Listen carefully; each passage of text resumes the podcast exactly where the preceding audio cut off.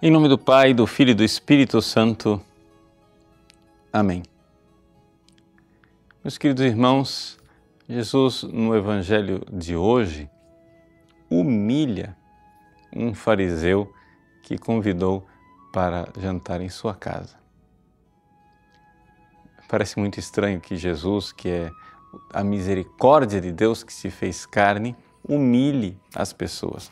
Jesus entra na casa do fariseu e come e vai à mesa sem lavar as mãos. Ora, isso era um ritual previsto na lei do Antigo Testamento, no entanto, Jesus faz isso de propósito, exatamente para desmascarar a hipocrisia.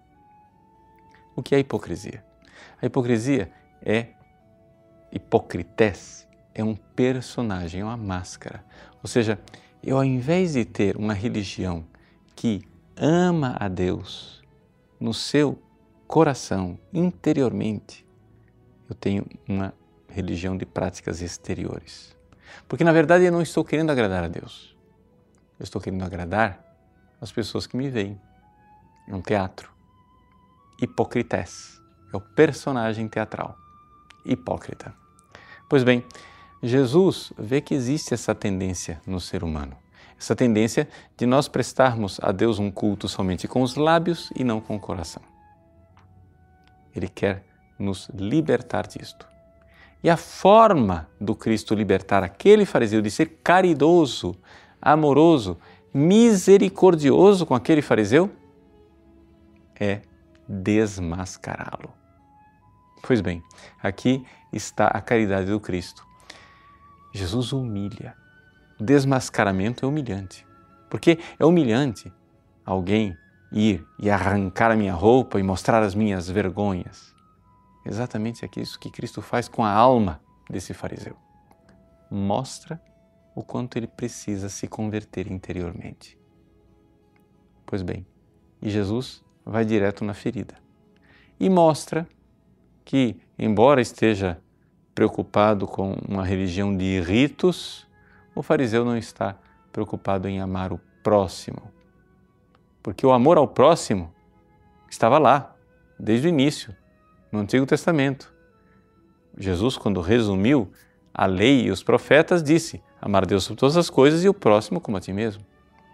Pois bem, o fariseu não ama o próximo. Jesus o desmascara e diz: Dê esmolas, vai lá, faça alguma coisa concreta. Não seja somente uma religião de um culto externo, mas de um coração que não quer amar. Meus queridos, é aqui uma das grandes necessidades. Vocês sabem que no meu site eu lancei um projeto, hashtag Projeto Segunda Morada, convidando as pessoas a viver uma vida de oração. Mas agora já é hora de nós começarmos a nos incomodar que a nossa vida não seja somente uma vida de oração. Se você começou uma vida de oração íntima, de uma vida de intimidade com Deus e de amor, é importante agora que este amor se faça carne, porque o amor a Deus precisa é, se encarnar no amor ao próximo. É aí que está a essência daquilo que seria a terceira morada, ou seja, nós precisamos fazer obras de misericórdia. As obras de misericórdia espirituais e corporais são aquelas que irão então purificar o nosso coração e fazer com que a gente realmente tenha não paixões desordenadas, mas um coração que ama Deus e ama verdadeiramente. Para você saber se você está realmente fazendo obras de misericórdia, pense: o que você está fazendo está doendo? Se não está doendo, não é obra de misericórdia. Se não está doendo, não vai mudar o seu coração. Se não está doendo, não vai fazer com que você entre neste processo de Páscoa, de morte e ressurreição, em que morre o homem velho para nascer o homem novo. Morre o personagem para nascer a pessoa, a pessoa de verdade.